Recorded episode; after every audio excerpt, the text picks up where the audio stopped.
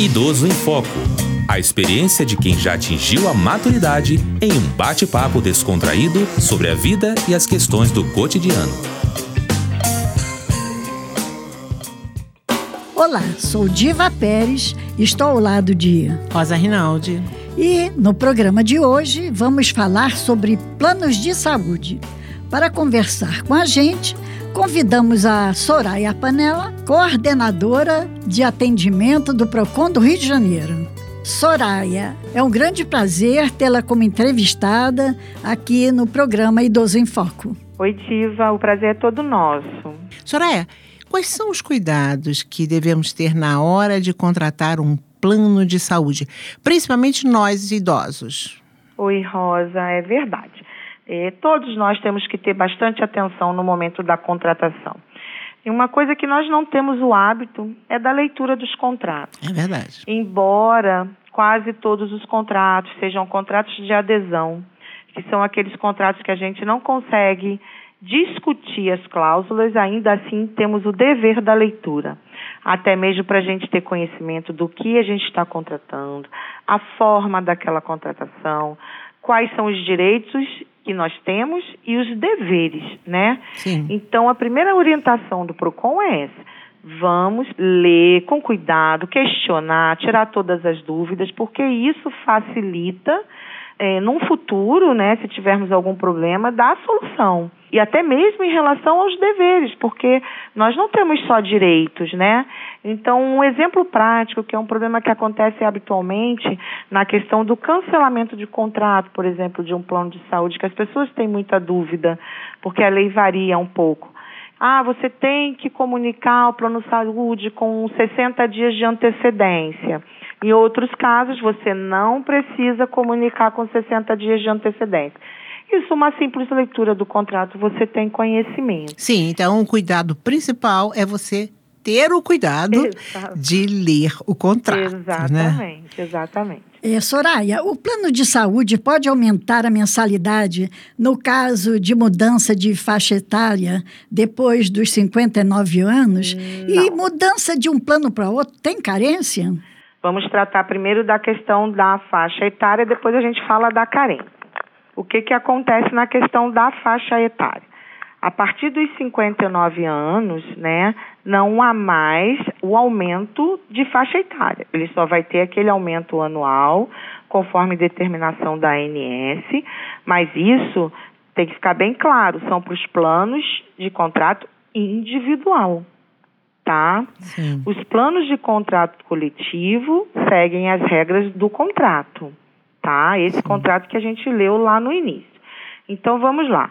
O idoso sofre aumento por faixa etária até os 59 anos. Após essa faixa etária, varia de acordo com o aumento do contrato para os planos individual, conforme determinação da ANS, tá?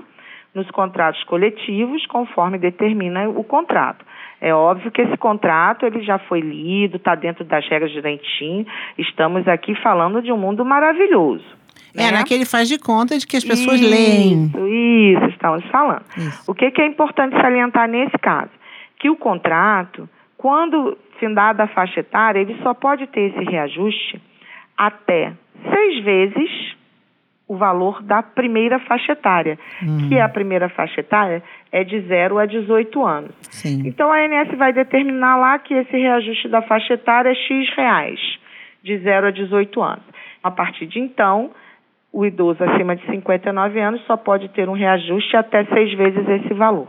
Agora, Soraya, quais são as reclamações que chegam ao PROCON relativas aos planos de saúde de- dos idosos e quais são os direitos que o Estatuto do Idoso garante e que não são respeitados pelo plano de saúde? Isso. Quando a gente fala do Estatuto do Idoso nesse caso, nós vamos falar das questões dos planos anteriores, dos antigos, como a gente chama, né?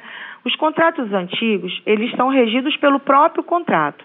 Então, tem que haver ali o respeito do CDC, respeito à Constituição Federal e respeito ao próprio Estatuto do Idoso. No caso do CDC, o que, que é? É o Código de Defesa do Consumidor. Tá.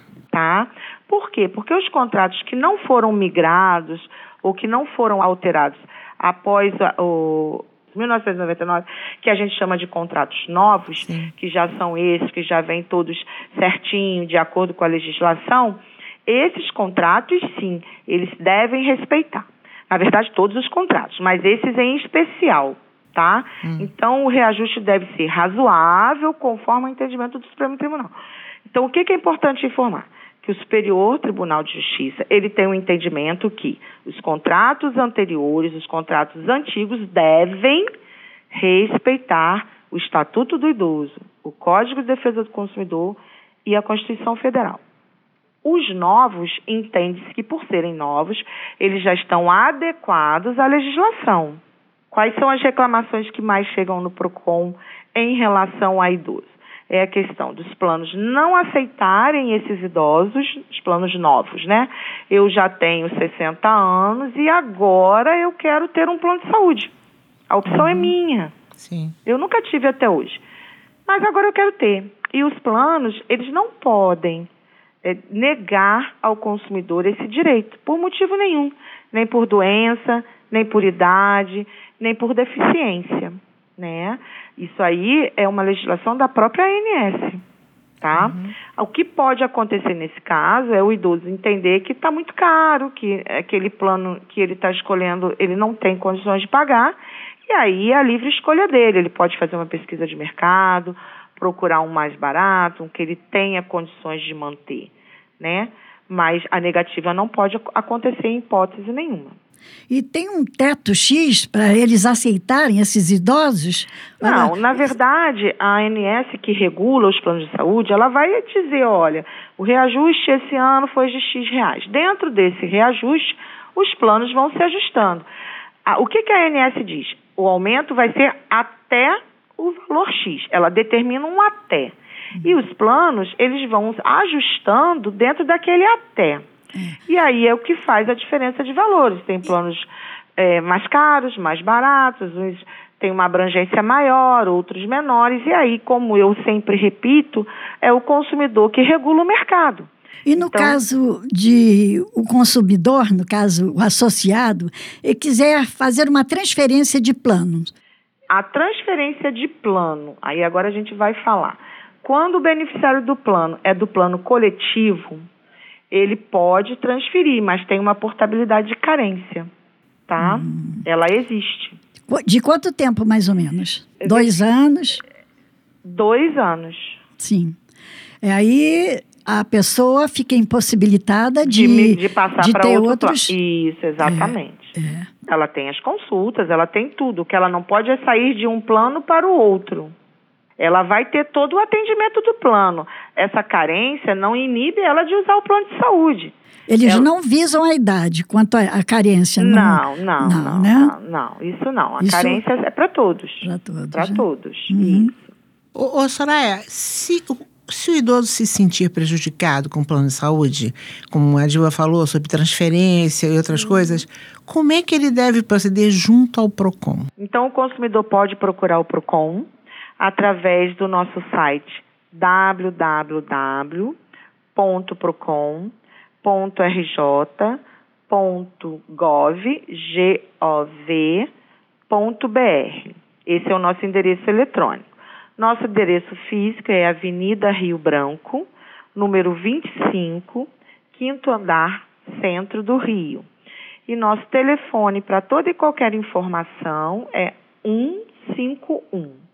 Soraya, aí então, no caso, se o idoso se sentir prejudicado por um plano de saúde, como ele deve proceder junto ao PROCON?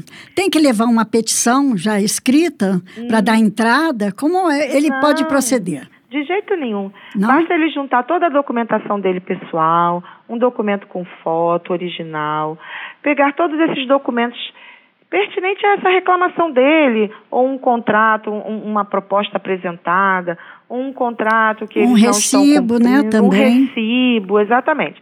E aí ele chega aqui, vai ser emitida uma senha para ele de prioridade, né? E aí ele vai ser atendido, o nosso atendente vai esclarecer todas as dúvidas, elaborar essa reclamação. Dependendo de qual seja o problema dele, a gente tem um atendimento aqui imediata, onde a gente faz contato por telefone na, com a maioria dos planos de saúde, tenta fazer essa negociação de forma imediata para atender essa demanda de plano de saúde que ela é muito, é, ela é grande, né, e um pouco delicada. Então a gente tem um tratamento aqui também é, bem delicado em relação a isso. Tirar a complexidade, né? Exatamente, isso. exatamente. Soraya, deixa eu te fazer uma pergunta.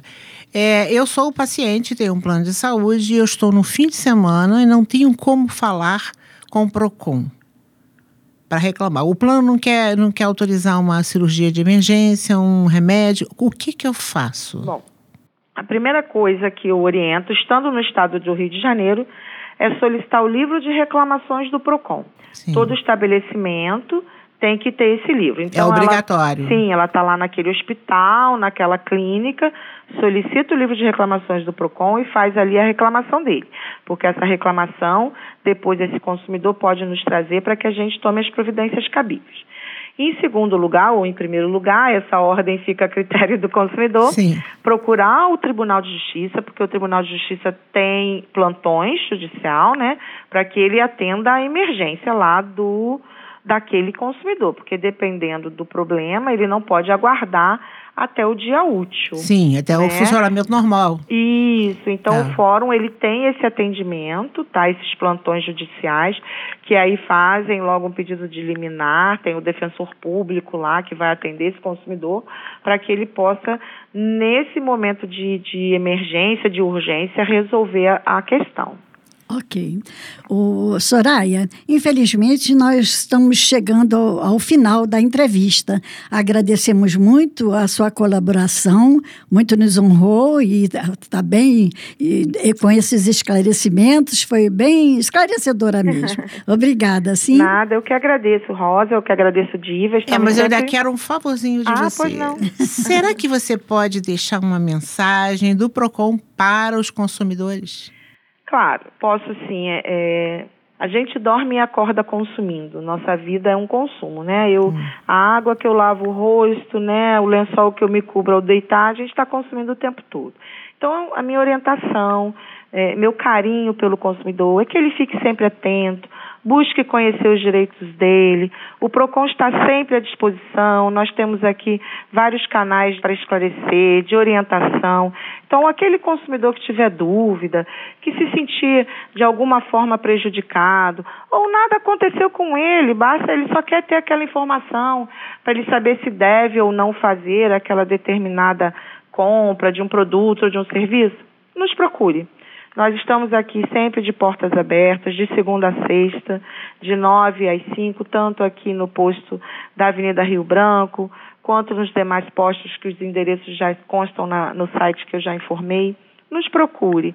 É, o conhecimento é sempre a melhor é, solução né, para os nossos problemas.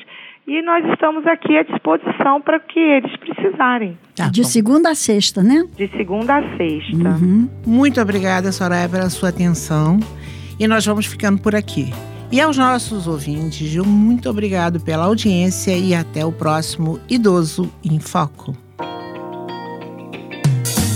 Idoso em Foco. Apresentação: Diva Pérez e Rosa Rinaldi. Equipe técnica: Daniel Barros, Gledson Augustos e Eduardo Sobral. Locução: Leonardo Alexandre. Produção: Rádio Erge. Realização: Centro de Tecnologia Educacional CTE SR3.